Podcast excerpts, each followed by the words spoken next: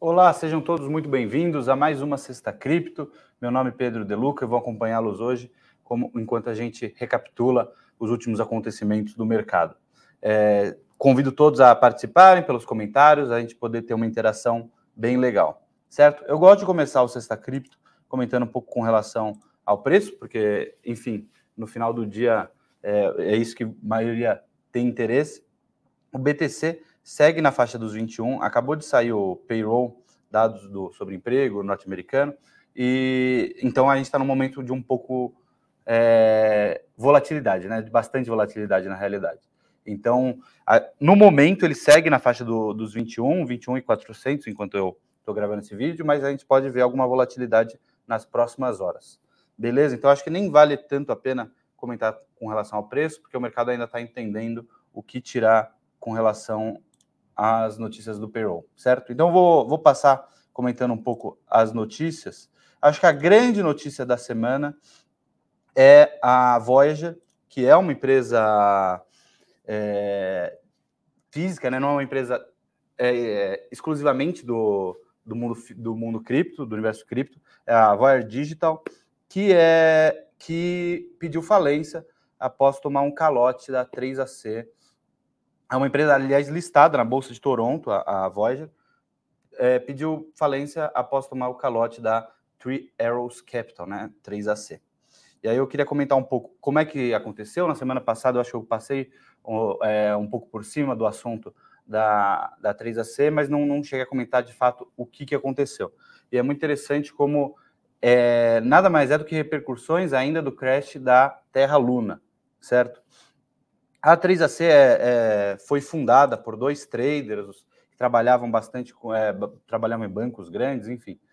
E eles eles seguiam uma estratégia antes até de entrar de, em, em cripto bastante simples, em que eles pegavam é, é, é, é realmente muito simples. Eles pegavam dinheiro emprestado, pag, tendo que pagar, vamos botar aí, 10% de juros, e eles emprestavam a 15% de juros. Então é, é simples, essa diferença ficava com eles. Basicamente, você é, e, e, eles seguiram com essa estratégia, não é realmente bem tranquilo de entender. E eles passaram a ter essa estratégia dentro de cripto. E o que, que aconteceu, o que, que se sucedeu? Eles tinham uma posição, eles ficaram extremamente é, famosos dentro do universo cripto, as pessoas sabiam, eram, eram, era, um, era um fundo bem, bem, como eu posso dizer, bem sucedido. Eles, eles chegaram a ter mais de 18 bilhões de dólares é, em ativos, né? Não, não em cash, mas em ativos sob gestão. Então, assim, era um fundo extremamente bem sucedido, conhecido dentro, lógico, dos ciclos, não era algo mainstream, mas era algo que era conhecido pelo por quem acompanha a cripto, enfim. E o que acontece? Eles passaram. É, eles entraram forte na questão da Terra-Luna. É, eles ainda se especula quanto de fato eles tinham é, colocado dentro de Terra-Luna. É, se sabe que eles entraram com 200 milhões de dólares num, como um investimento inicial na, na Terra Labs, na, e eventualmente o que eles, o, qual era a estratégia deles? Tinha a Anchor, que algum, alguns de vocês devem lembrar da época da, da, do crash da, da Luna, que prometia 20% de, de retorno de investido fi, fixo. Então eles falaram: ah, beleza, vamos pegar dinheiro emprestado por menos, bem menos que a gente consegue. Nós somos um fundo, temos crédito, um fundo bem conceituado, e vamos pegar esse dinheiro por bem menos emprestado. A gente coloca na Anchor, a Anchor vai devolver para a gente 20%. Pô, coisa linda, a gente devolve o que a gente tem, a gente fica com a diferença uma diferença significativa né, para padrões, assim, quando a gente pensa. Né, um, é um negócio muito simples e muito lucrativo. Parecia ser muito lucrativo. Bem, acontece que eles provavelmente tinham mais de um bi de dólares investidos né, em, na época em, na Anchor.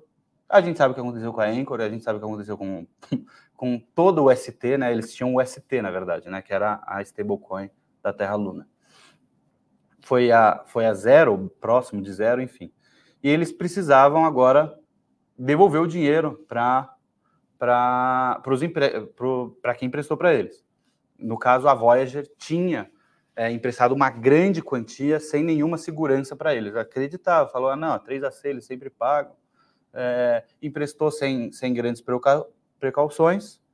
Bem, acontece que eles deram um calote bilionário na, na Voyager e agora a Voyager está pedindo falência. É uma empresa que não era necessariamente focada 100% em cripto, ela fazia empréstimos, ela emprestou para a 3AC sem, sem fazer a devida pesquisa apenas acreditando na competência deles, que é, na época, não, sinceramente, não é algo que a gente pode é, criticar tanto, era algo que o mercado entendia como certo. As pessoas não. É difícil, é, você deveria procurar ver o investimento que ele está fazendo sem entender que na época a Voyager, a Voyager, desculpa, a Anchor, era um investimento, pelo menos para mim e para boa parte do mercado, não sou nenhum gênio da lâmpada, é, se percebia que era extremamente arriscado. Algumas pessoas queriam colocar, é, acreditar no, no, no, projeto, 20% travado de, de lucro realmente acaba ludibriando, né? As pessoas ficam, às vezes, cegas pela ganância. E aconteceu o que aconteceu. Então a 3AC tá de, acabou dando calote na Voyager, acabou dando um calote forte na BlockFi. É, ela tem, ela tem muitos ativos, ela tinha muitos ativos sob gestão para conseguir, numa tentativa de conseguir pagar é, as dívidas, acaba tendo que vender boa parte desses ativos. Esses ativos já estão em queda, porque o mercado inteiro vinha despencando. Então, foi uma tempestade perfeita ali para causar a, a falência da Voyager. Então, acho que essa é a principal e, e grande notícia do, do, do mercado nessa última semana. É, espero que eu tenha conseguido falar um pouco mais, de forma mais clara com relação a isso, tá? Aí a gente pode trazer algumas outras notícias que, que impactaram, que tiveram alguma importância no mercado hoje. Eu acho que, assim, sinceramente, próxima desse tamanho a gente não teve. A gente teve algumas notícias nacionais, mas nada. É, o Banco Central está um pouco insatisfeito com algumas mudanças que o Senado fez na proposta de lei de regulamentação.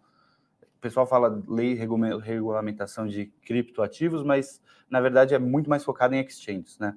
É, aparentemente, o Banco Central não está feliz com as mudanças que o Senado passou, aliás, que a Câmara quer, quer alterar agora, e, enfim, para ir para a mesa do Bolsonaro sancionar ou não a lei. Então, existe essa questão com relação à regulamentação nacional, não é algo que, de forma alguma, interfira nos mercados, acho que a maioria, maioria quase ninguém sabe o que está acontecendo de regulamentação no Brasil, é, no quesito investidores internacionais, hum, pessoas que movem mercado de cripto. Sinceramente, regulamentação de exchanges é algo que inter... no Brasil é de interesse das exchanges e dos brasileiros, mas interesse das exchanges, assim, nada que mova muito, é, nada que importune muito elas.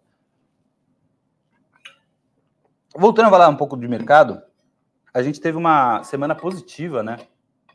É, vem, vem tendo altas, acompanhando muito o mercado tradicional, como a gente sabe que vem acontecendo, mas não é algo que eu considere assim excepcional. Eu, é, lembrando que semana que vem, quarta-feira, a gente vai ter o anúncio do, do CPI, né, que é a inflação norte-americana.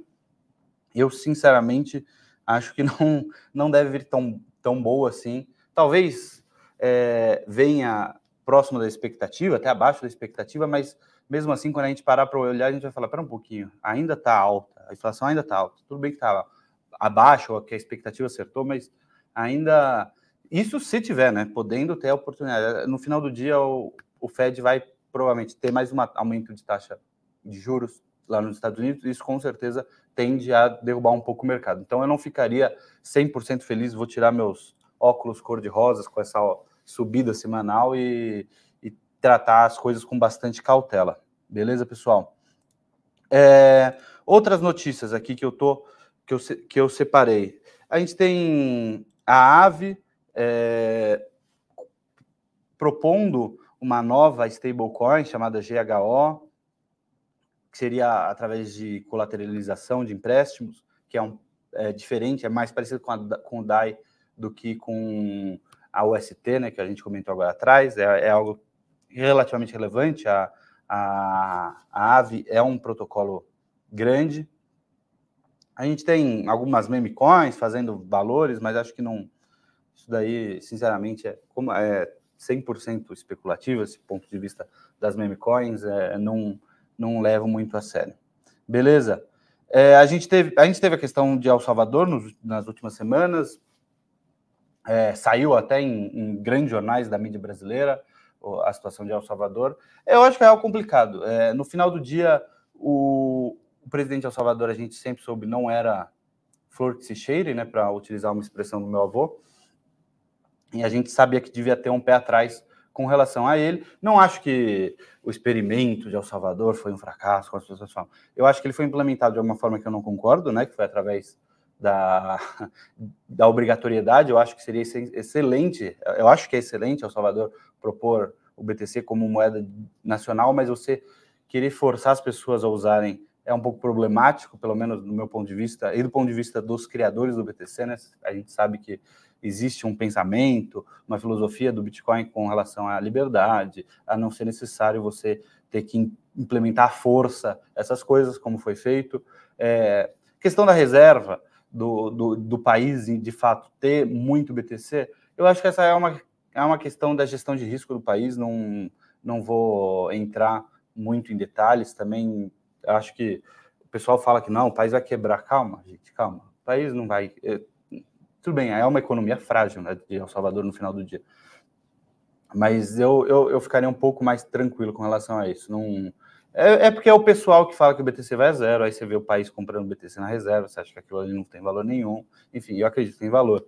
Então também acaba sendo uma questão filosófica de pensamento, né? Divergência, uma divergência de, de pensamento no geral.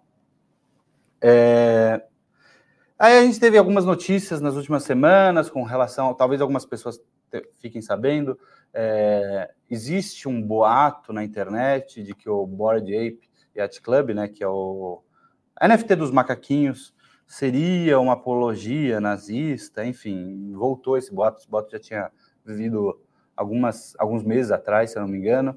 Eu, sinceramente, é, um, não, não paro para pensar muito, mas eu duvido os argumentos de que seria nazista eh, são, sinceramente, um pouco forçados. Ah, o, o, a semana de lançamento do, da NFT foi feita, no, acabou calhando de cair no dia que o, que, que o líder nazista, não vou nem ficar citando o nome dele, é, nasceu ou morreu, qualquer coisa assim. E, tipo, quem que checa essas coisas? É, você, quando você vai lançar alguma coisa no seu trabalho, algum projeto novo, você olha que data que é, então, são argumentinhos assim. O, tem um. Tem um eles têm traits, né? Eles têm características, cada, cada, cada macaco do, do Body Ape. E tem um, por exemplo, que usa uma faixa tradicional de sushi man.